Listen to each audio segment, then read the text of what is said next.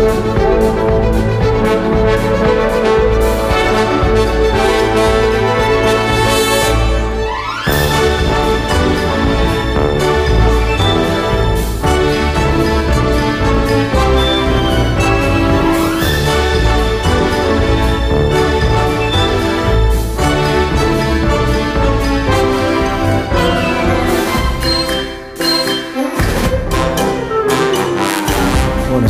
una epidemia, diríamos. ¿no?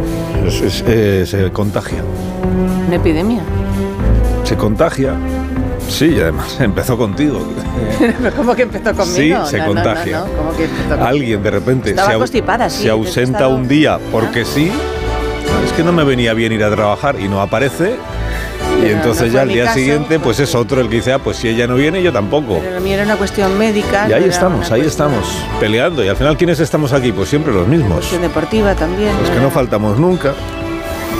¿Por qué? Pues porque somos cumplidores. Sí, responsables. Es el día que nos falta Doña Gómez de la Fuente, pues falta el otro, que es el David, el David, el David de Jorge. El David, el David. que se ha tomado el día de asuntos propios. David de Jorge, ya nos lo avisó la semana pasada. Sí. Pero lo mío tenía justificación, pero lo suyo no.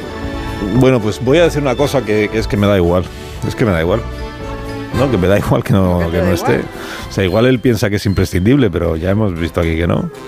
Y además vamos a aprovechar que estamos en la semana de la radio, pues para hacer una hora de radio de las buenas, ordenada, respetuosa. Eso, sí va, a ocurrir. Enriquecedora. El orden. Sin palabras malsonantes. Mm, también va a ocurrir. En la que se habla de cocina, pero se habla bien. En fin, todo lo que no podemos hacer cuando él está. Esto es lo que vamos a hacer hasta las 11 de la mañana. Y, vamos a hablar de cocina, ¿eh? Dice, pero si no está el gastrónomo, ¿cómo va usted a hablar de cocina? Pues precisamente por eso, porque no está él y entonces va a ser todo más clarito, más fácil. Vamos a hablar de cocina y de radio, de la relación, hermosísima relación, y no creo yo que muy antigua relación entre la gastronomía y la radiodifusión. Digo no muy antigua porque la radio cumple este año 100 años en España, ¿no? Sí. Pero no consta que hubiera programas de cocina hace 100 años. igual los hubo, ¿eh? pero no consta. Pensaban que si no se podía ver, pues no se podía cocinar. Ni siquiera Diego Fortea, ni siquiera Diego Fortea ha sido capaz de encontrar ¿No? Una grabación de, creo, ¿eh? creo, creo, creo, creo, creo. Pero sí es verdad que si nos vamos a los orígenes de este medio, lo que sí encontraríamos seguramente sería un transistor en la cocina. Esto sí, esto sí. La cocina era el lugar más habitual de la casa para tener un aparato de radio, una vez que fueron haciéndose aparatos de radio pequeñajos, porque antes era el salón, pues que en una cocina no cabía. Pero luego se fue popularizando, se dice, popularizando la presencia del aparato de radio del transistor en la cocina. Y cocinas sí que existen desde, desde hace muchísimo tiempo. En España se suele citar el caso de un cocinero vasco como el pionero en esto de hablar de recetas de cocina en la radio. Es un cocinero que no se llamaba David Jorge, sino Francisco Barandiarán. Y aquí tenemos un extracto de la revista Ondas del 2 de febrero de 1935. La revista Ondas era eh, una publicación especializada en radio que publicaba, entre otras cosas, la programación de las emisoras de radio de aquella época. Y entre ellas estaba EAJ8, Unión de Radio San Sebastián, y según la revista Ondas, entre sus contenidos, febrero de 1935, estaban las recetas culinarias de don Francisco Barandiarán, jefe de cocina del Hotel Restaurant La Bella EASO. Y después de él, pues se emitía un concurso de voces femeninas, mira qué bonito, de Unión Radio San Sebastián. Actuación del concursante, decía, Soledad Pagazábal, que interpretará un programa que será anunciado previamente por el micrófono. Esto es concretar bien poco. Dice, ponga usted la radio y ya le explicaremos qué es lo que va a cantar. Bueno, pues poco a poco los programas de cocina se fueron haciendo más y más populares, sobre todo en los Estados Unidos. Hay un caso muy famoso en aquel país que es el de Betty Crocker que llegó a ser una de las mujeres más populares de, toda la nación, y eso que era un personaje ficticio. Era, diríamos, la Elena Francis de Estados Unidos, solo que en lugar de dar consejos para las relaciones, y lo que daba era consejos de cocina. Su programa se llamaba Betty Crocker Cooking School to the Earth. O algo así. o algo así. O sea, la escuela de cocina en el aire, digamos, de Betty Crocker. Y nació de una emisora local en 1921, pero en 1927, el guionista, por favor, que ponga bien las L. Sí. Es una emisora local, no una emisora loca. Una emisora local en 1921 y en el 27 se emitía ya en la cadena nacional de la NBC.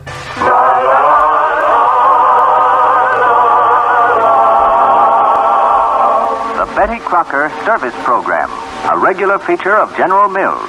Marching along together, sharing every fight and fear. Marching along together, wishing till the skies are clear. Pues fijaos si llegó a ser famosa Betty Crocker, que en el año 45, según un ranking que publicó la revista Fortune, aparecía como la segunda mujer más popular de todo Estados Unidos. This band of gallant home front women is Betty Crocker. Betty Crocker. Comes to you now with a delightful account of one of our young war brides. a ver si there is no group of women in America today who are having so hectic a time. Bueno, la voz de Betty Crocker, la, la persona, la mujer más popular era la primera dama, la señora Roosevelt. La voz de Betty Crocker era realmente la de una locutora, porque Betty Crocker era un personaje, una locutora que se llamaba Blanche Ingersoll, Ingersoll o algo así. When you think of preparing a meal that will go to a man's heart, you think of steak. For all men seem to love steak. So I'm going to give you a recipe for a kind of steak you can all manage to serve with food supplies as they are now. Como se comprueba, Betty Crocker eh, hablaba muy bien, explica- eh, tenía una perfecta dicción y explicaba las cosas muy ordenadamente. La tranquilidad, la claridad con la que enumeraba los ingredientes, lo que explicaba la receta, las cantidades, que es muy importante para las recetas, pues es, digamos, mm, como todo lo contrario de lo que ahora hace David de Jorge.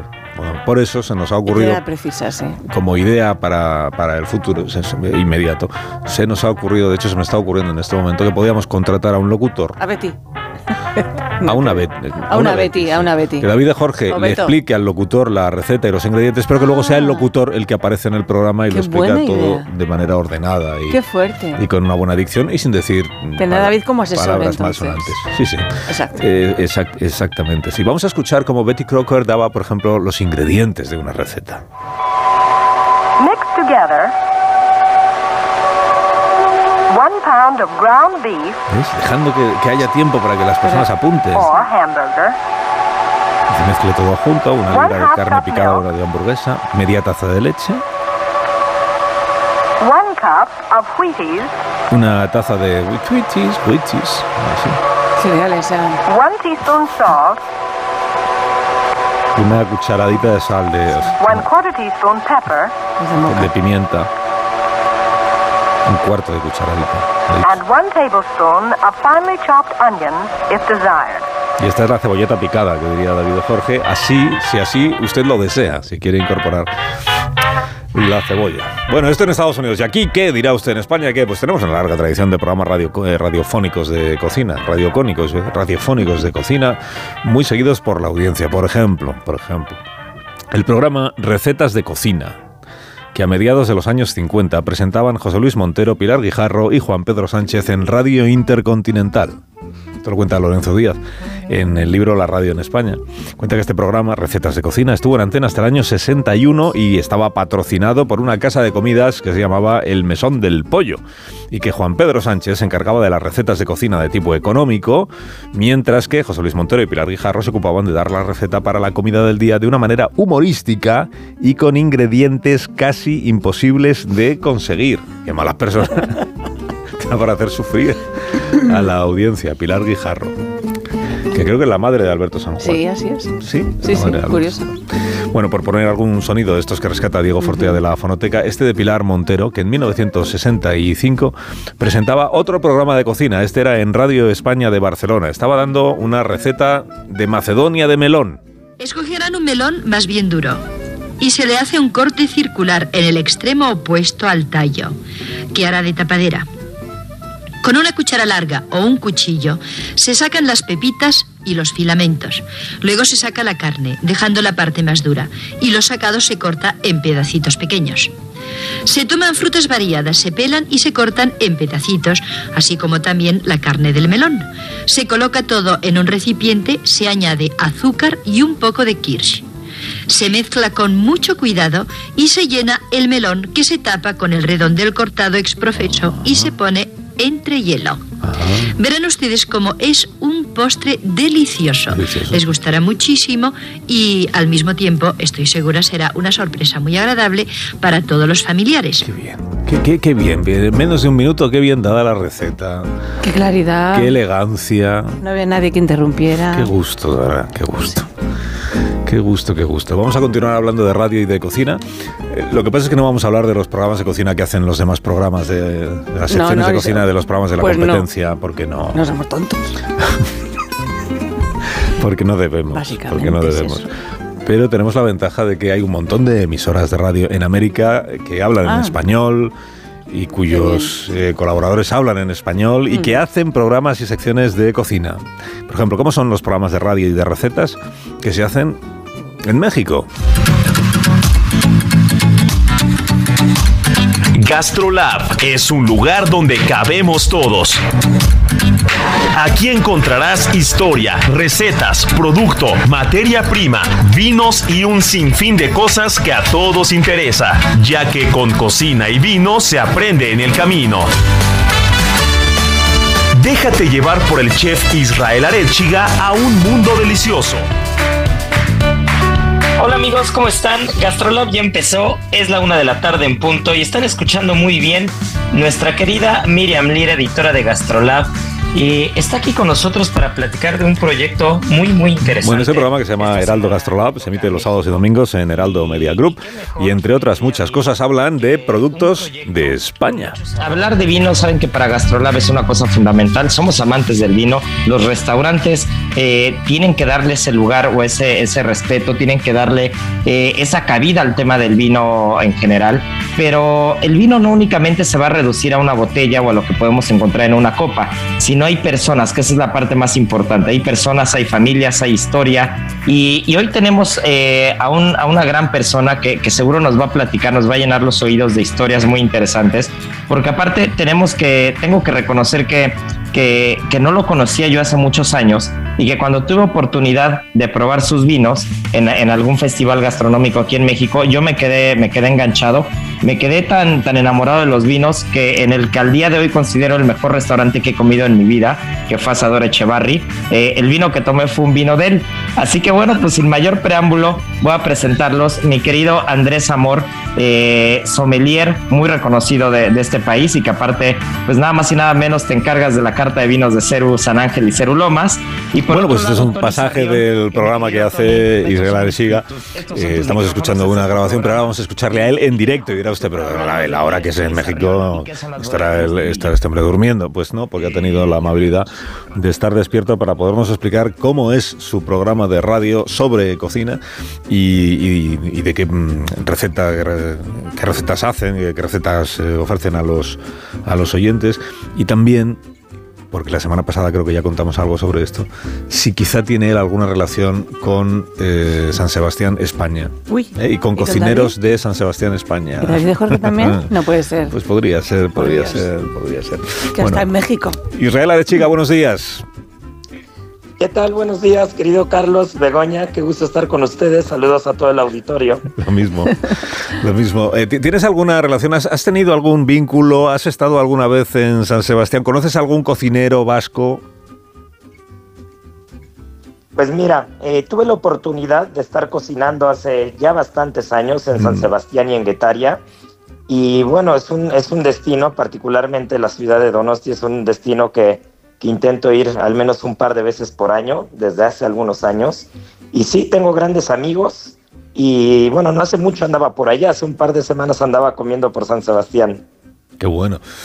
Qué bueno. Bueno, David Jorge no está con nosotros hoy porque se ha tomado el día libre. Es algo que hace con enorme frecuencia. Es la- o sea, como, como colaborador de un programa de radio, pues no es nada recomendable porque a veces viene y a veces no viene. Imagino que tú todo lo contrario, ¿no, Israel? O sea, tú estarás eh, siempre, eh, cuando, cuando toca trabajar, trabajando, cuando toca hacer el programa, eh, haciendo el programa. Cuéntanos cómo es este programa que hacéis dedicado a la cocina ahí en, en Heraldo. Pues mira, el programa, la verdad, es que es, un, es una cosa muy rica, muy completa, porque conformamos el panel la editora de la sección impresa de gastronomía del Heraldo de México y eh, por otra parte eh, la jefa de cocina de un grupo de restaurantes vascos en México y por otra parte pues yo, en la que estamos hablando de diferentes cosas. Normalmente el programa tiene como secciones eh, siempre alguna propuesta de un restaurante nuevo en el país, no únicamente en Ciudad de México. Por otra parte, casi siempre hay una entrevista que sale en el periódico todos los viernes de algún cocinero o proyecto muy consolidado que frecuentemente ocupan las páginas cocineros de España. Hay muy buena relación en general con, con- con muchas personas de, de la escena gastronómica en España y eh, por otra parte el vino también tiene una cabida fundamental, ¿no? Hemos tenido la oportunidad de entrevistar, de recibir en cabina y de hablar con muchos sommeliers porque el vino es el complemento ideal de la gastronomía, ¿no? Eh, Por, lo que me estás contando, Israel, la cocina española eh, despierta un gran interés, veo, entre vuestros lectores en el periódico y vuestros oyentes en el programa de radio. ¿Qué, qué es lo que más gusta a vuestros oyentes de lo que se cocina en España? Pues mira, al final México es un país que, que tiene una comunidad bastante importante de ascendencia española. Eh, cuando hablamos de la comunidad española en México, no nos podemos centrar únicamente en el país, hablamos de una comunidad importante leonesa, gallega, vasca, asturiana, y, y por ende la cocina española en México se ha enraizado en los últimos 60, 70, 80 años de una manera importante. Entonces es muy común que las familias mexicanas e incluso eh, que no tengan una ascendencia, una conexión con la cultura española per se, coman en restaurantes españoles los fines de semana. Entonces, eso por una parte. Por otra parte, yo soy chef y, y- y socio de tres restaurantes españoles que, este, que tienen como hilo conductor la cocina vasca y los dueños del periódico son de ascendencia española. Entonces, ahí es donde se liga un poquito la cosa y, y la verdad es que no únicamente hablamos de cocina española como tal, sino, sino la cocina mexicana, por supuesto, tiene, tiene una, una escena fundamental, pero eh, hay que ser realistas. Muchas veces las entrevistas que hacemos en el periódico y muchas veces los invitados que tenemos eh, en el programa de radio remiten mucho a España como tal, ¿no? Y la verdad es que nos hace muy felices. Israel, ya que estás tú aquí, ¿nos podrías recomendar un plato mexicano que esté sabroso? Bueno, pla- platos mexicanos eh, es, es una variedad infinita. Nos, Claro. nos podríamos centrar, por supuesto, en un mole o en un taco, pero yo les podría decir, eh, justo el día de hoy, en uno de los restaurantes tuvimos a un cocinero gallego cocinando como invitado y le di a probar por primera vez, es la primera vez en su vida que lo prueba, le di a probar escamoles. Los escamoles son estas huevas de la hormiga y, y- y Ajá. son una cosa espectacular. ¿Espectacular tanto Pero- como un caviar o, o sería exagerado decir esto? Pues aquí en México para nosotros es el caviar de esta tierra, Ajá. ¿no? Y, y la verdad es que cuando es la primera vez que lo pruebas, no te esperas que sea eso. El sabor es muy elegante, es muy refinado. Claramente no te remite a mar como un caviar de esturión, Claro. te remite a tierra. Pero la primera vez que lo prueban, la gente se sorprende porque no se imagina qué es. Ya cuando le dices que es la hueva de la hormiga, entonces ya, ya las reacciones son muy divididas, por supuesto, ¿no? Pero espero que tengan la oportunidad de probarlo. Escamoles, apuntado queda. Eh, oye, Israel, eh, aquí en España es tradición en los programas de cocina que hacemos en, en la radio, por ejemplo en este con David y Jorge, que los oyentes participen, que los oyentes hagan consultas eh, al cocinero o que los oyentes ofrezcan sus propias recetas o que los oyentes estén apuntando eh, los ingredientes que va dando David Jorge y la manera de preparar el plato, la, la receta. Eh, esto lo hacéis también en tu programa de radio, ahí en Heraldo. Eh, la- ¿Los oyentes participan de alguna manera? Mira, los oyentes al, al final siempre hacemos una adivinanza Sí. en la que el premio normalmente es vino. Entonces, como, como se podrán imaginar, tenemos eh, bastantes respuestas con frecuencia porque nadie le corre un buen vino, por supuesto, y es la manera en la que vamos platicando con ellos, pero eh, realmente el programa, más que hablar de recetas, es un programa, digamos, un poco más cultural, más que, más que dar recetas como tal, son más datos históricos, entrevistas, eh, muchos temas que remiten a la historia, a la geografía, a la materia prima, al producto. Pues muy bonito entonces. Sí, pero si algún oyente, por ejemplo, se manifiesta y os llama a la radio para decir, yo, es que yo querría preparar un marmitaco, entonces tú ahí sí te, tú ahí te lanzas, ¿no? Ah, no, sí, por supuesto. Y ya, nos, y, ya nos, y ya nos ponemos a pelear a ver si el atún va a ser del Pacífico o si va a ser importado. Oye, Israel, muchas gracias por haber eh, trasnochado para hablar con nosotros aquí en la radio y que tengas un día estupendo y que descanses. Muchas gracias, con mucho gusto. Un fuerte abrazo, Carlos Begoña y a todo el auditorio. Muchísimas gracias, Israel. Un beso. Israel Arechiga, cocinero en tres restaurantes, tres restaurantes eh, de cocina española. Pero allá Escamoles, en- hay que probar- Sí, escamoles. las huevas de la hormiga, Sí, apúntatelo. ya está, escamoles. Eh, enseguida continuamos hablando, sí, claro, de, de cocina y de radio, de radio que se hace en otros países. Aquí en la nuestra, en la radio que usted está escuchando, lo que nos gusta sobre todo son las patatas, ya lo sabe usted, Por las patatas de patatas y jolusa, que es que las amamos, es que las amamos. Sí, sí, sí. Jolusa nos invita a cocinar las recetas de siempre y a disfrutar en torno a una mesa, como hacemos en todas las secciones de este programa, en torno a una mesa, disfrutar de la cocina de calidad con los productos de patatas y jolusa. A ver esa foto, decir patata. ¡Hijolusa! Es que decir patata es decir hijolusa. Entre nuestra gran variedad encontrarás la patata perfecta para tu plato, siempre con la misma calidad. Patatas hijolusa. Empresa colaboradora del Plan 2030 de apoyo al deporte de base. Más de uno. La mañana de Onda Cero con Alsina.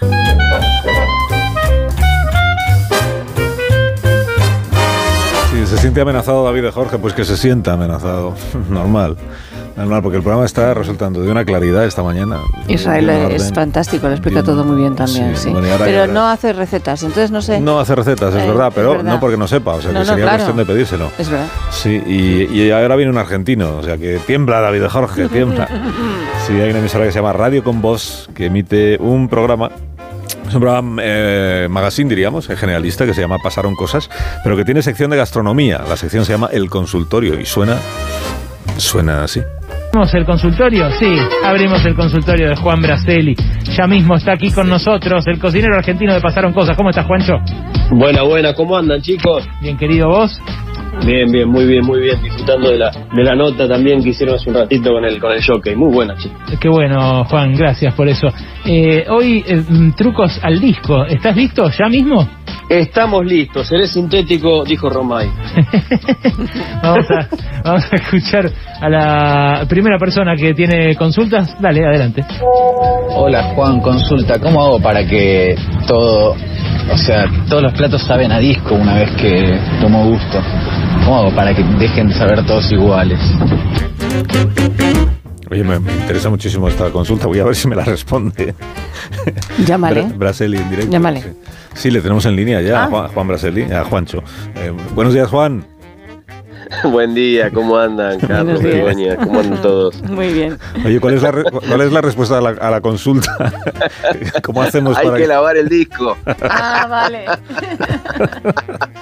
Este, El disco es, eh, esa es una, el disco es la sartén. El disco es un método muy, muy típico de acá, Ah. que ha nacido en el campo y que tiene que ver con reciclar, esto es muy antiguo, ¿eh? Sí. discos de arado que se utilizan para cocinar justamente en el campo. Ajá. Es cocina bien, bien campestre que obviamente se ha, se ha expandido por, Claro. por todos lados y, y todos tenemos algún disco en el fondo de Por eso lo de lavarlo, claro, Vale, porque en el campo lo mismo ahí se queda, ¿no? Con los restos.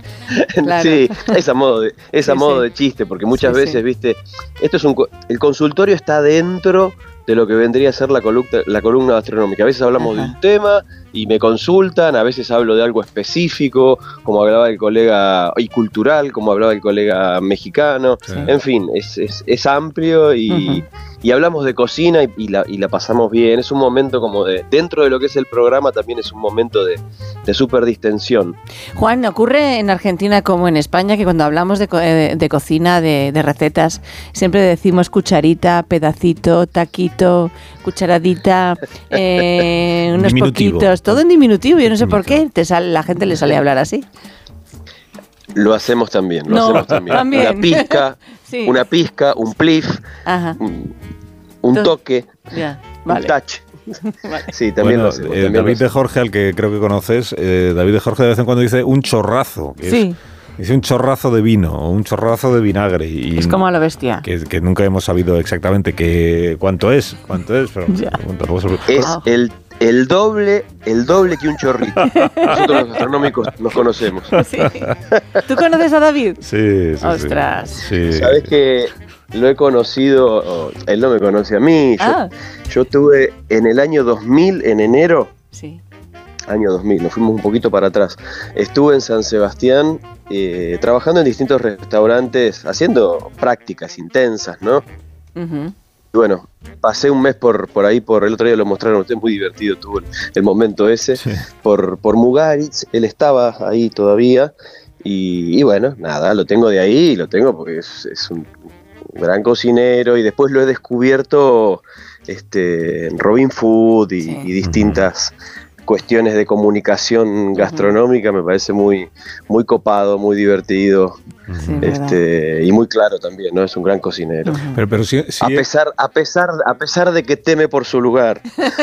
Pues que tema, que tema, hace bien en temer, porque, Sí. porque él es, es desordenado al hablar de las recetas. Él sí da recetas en este programa, da recetas, da ingredientes, explica cómo se prepara eh, un plato. Eh, si te he entendido bien, en el consultorio que hacéis en Pasaron Cosas, en este programa de radio con vos, eh, no necesariamente es una receta, puede ser un comentario tuyo sobre algún asunto, puede ser responder a una a una consulta de los oyentes, lo de eh, enseñar a cocinar desde a través de la radio, enseñar a cocinar explicando cuáles son los pasos que hay que ir dando para preparar un plato, ¿eso también lo hacéis o eso no?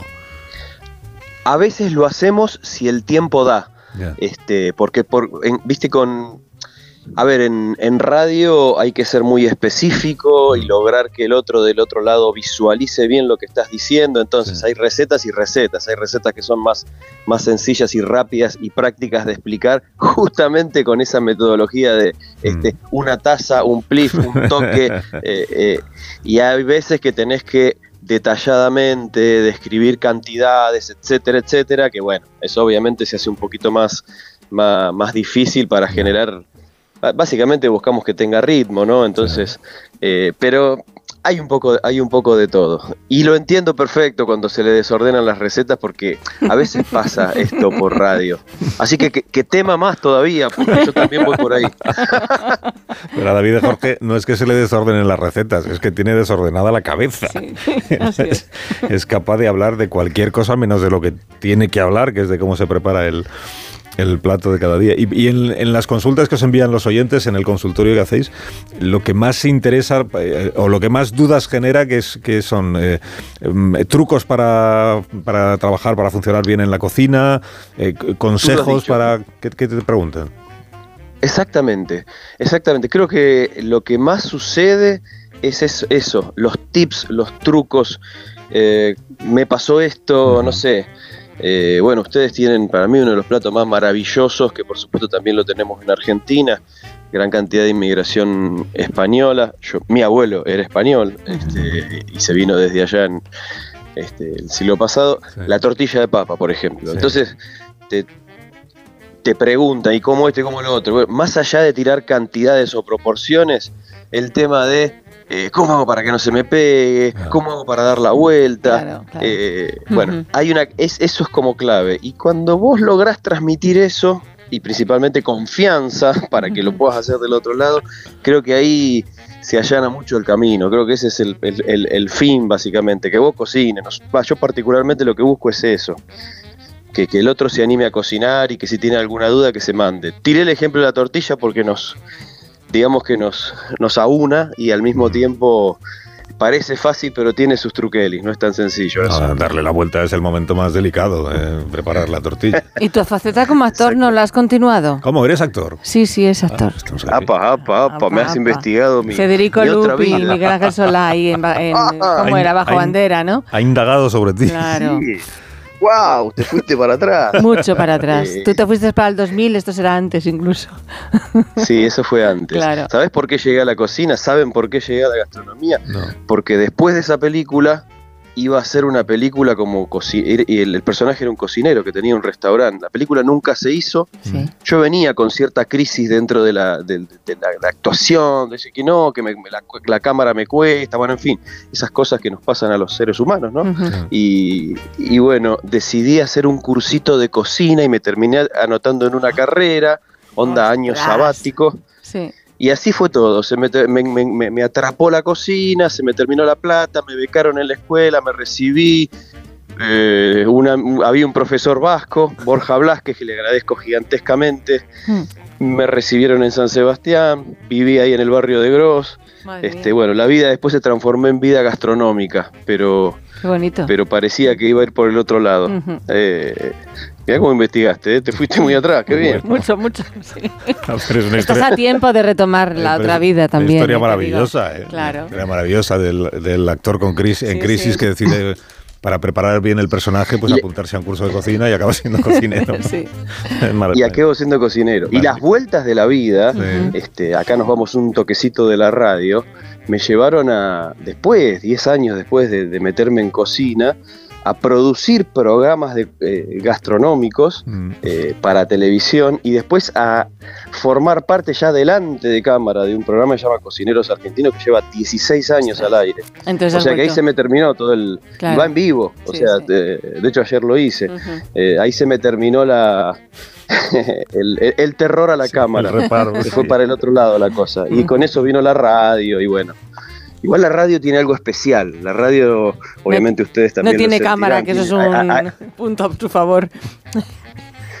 ¿Qué? Con- Que perdón, no tiene te cámara, que eso es un punto a su favor, que no tiene cámara. Aunque ahora estamos rodeados, ¿Vos sabés la que acá? Sí. A- acá en Argentina eh, se ha puesto, se, ha- se le ha puesto cámara a todo. Ya, sí, igual que aquí, sí. Es como que allá también. eh, sí, sí, sí. obviamente que uno, uno que no están- hace radio para la cámara, pero Una- te tenés que cuidar. No es que podés ir en pijama como, Sí, eso como, como decimos. Es una plaga, es una es horrible, maldición es horrible. que, que nos ha caído. Las Ah. cámaras en los estudios de radio es una maldición. Una cruz.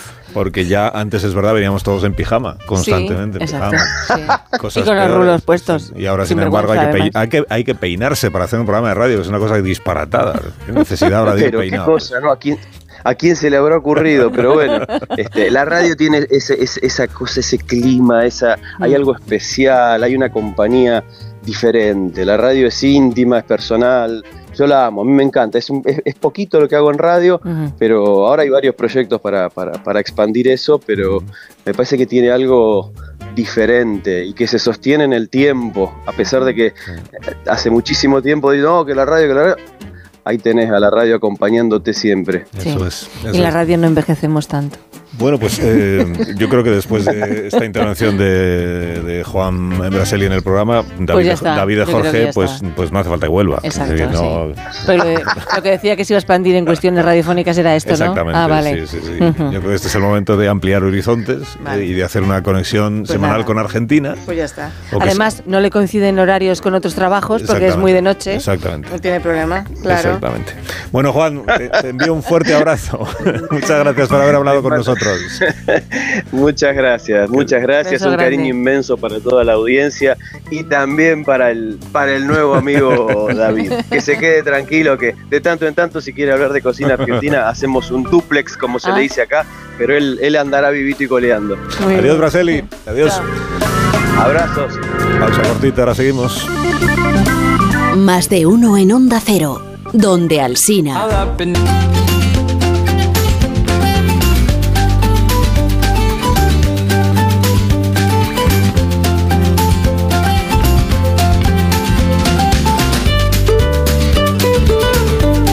Para que sean las 11 de la mañana aquí en España, hora peninsular española, pero nos vamos a ir hasta Brasil para hablar con Patricia Ferraz, que es la editora de Paladar, que es una sección eh, gastronómica, una sección sobre cocina que se emite en el, en el Dorado, en el 107.3 FM, me voy a apuntar aquí el dial por si alguna vez podemos sintonizarla, y que es una sección que ofrece consejos sobre restaurantes, sobre eh, uten- utensilios de la cocina, sobre platos, sobre tiendas, sobre gastronomía. Y nos va a explicar eh, en qué consiste el programa, pues su, pues su autora, que es Patricia Ferraz. Buenos días, Patricia. Buenos ¿Qué días, gracias por la invitación. ¿Qué energía? ¿Qué hora es allí? ¿Cómo estás? Ah, sí, no, es mucha energía, pero es temprano.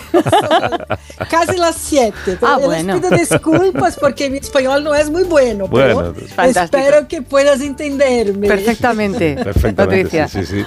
Bueno, ¿y- ¿y, Ah, cómo, cómo es, eh, cómo es tu, tu sección, eh, Paladar? Me han dicho que se emite varias veces al día, que son como boletines, ¿no? Ah, sí, el- la- eh, es que son dos cosas. En el paladar es en el periódico impreso. Yo que hago en radio, haz- hago dos cosas distintas. Eh, hablo sobre comida, restaurantes, tendências gastronômicas, productos y otros temas importantes del mundo de la gastronomía. Una vez por, se- por semana participo de un programa que se llama Fin de Tarde, que es como un magazine. Y hablo de temas variados ligados a cocina y todo. Eh, por exemplo, eh, esta semana tuve um tema muito muito divertido que era, não sei se, se, se chegaram a ver isto, é uma panaderia de, em Japão, a mais antiga panaderia de Japão, Kimuraya, que ha criado receitas especiais para Valentine's Day com a ajuda da inteligência artificial. Ahí va. É, é, é, pero o que foi divertido é que, que para chegar às receitas buscaram descobrir a que sabe o amor. Então, então fizeram muitas buscas em músicas românticas, como 35 mil músicas, charlas em programa de pareja, tá? Para descobrirem cinco sensações de diferentes fases de romance, transformar em Uhum. pan.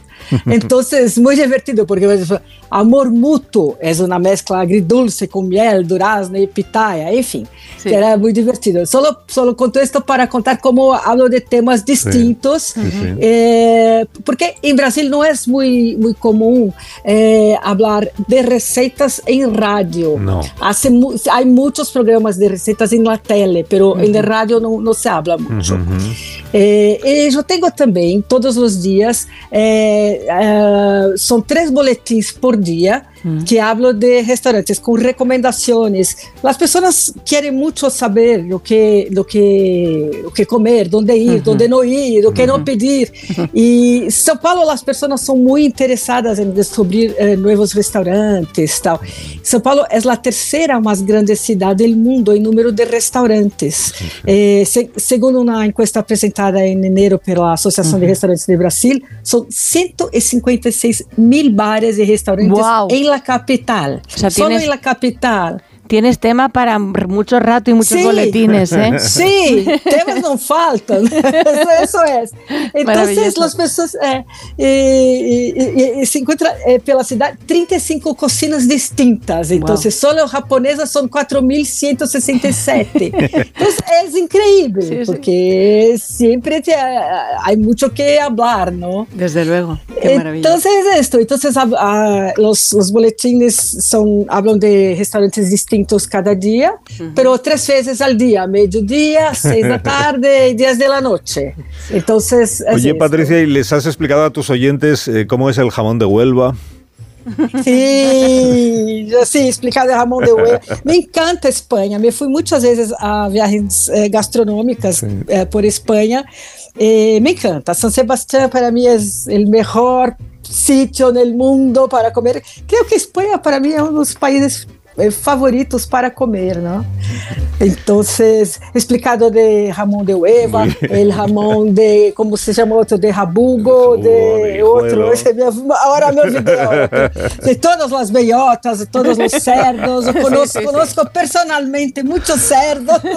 Bueno, ha sido un gusto escuchar a Patricia Ferraz aquí en la radio en Onda Cero, aquí en España, en directo desde Brasil. Es tempranísimo y por eso te agradezco muchísimo que hayas madrugado para hablar con nosotros. Eh, muchas gracias, Patricia. Ah, gracias a vos. Adiós, adiós.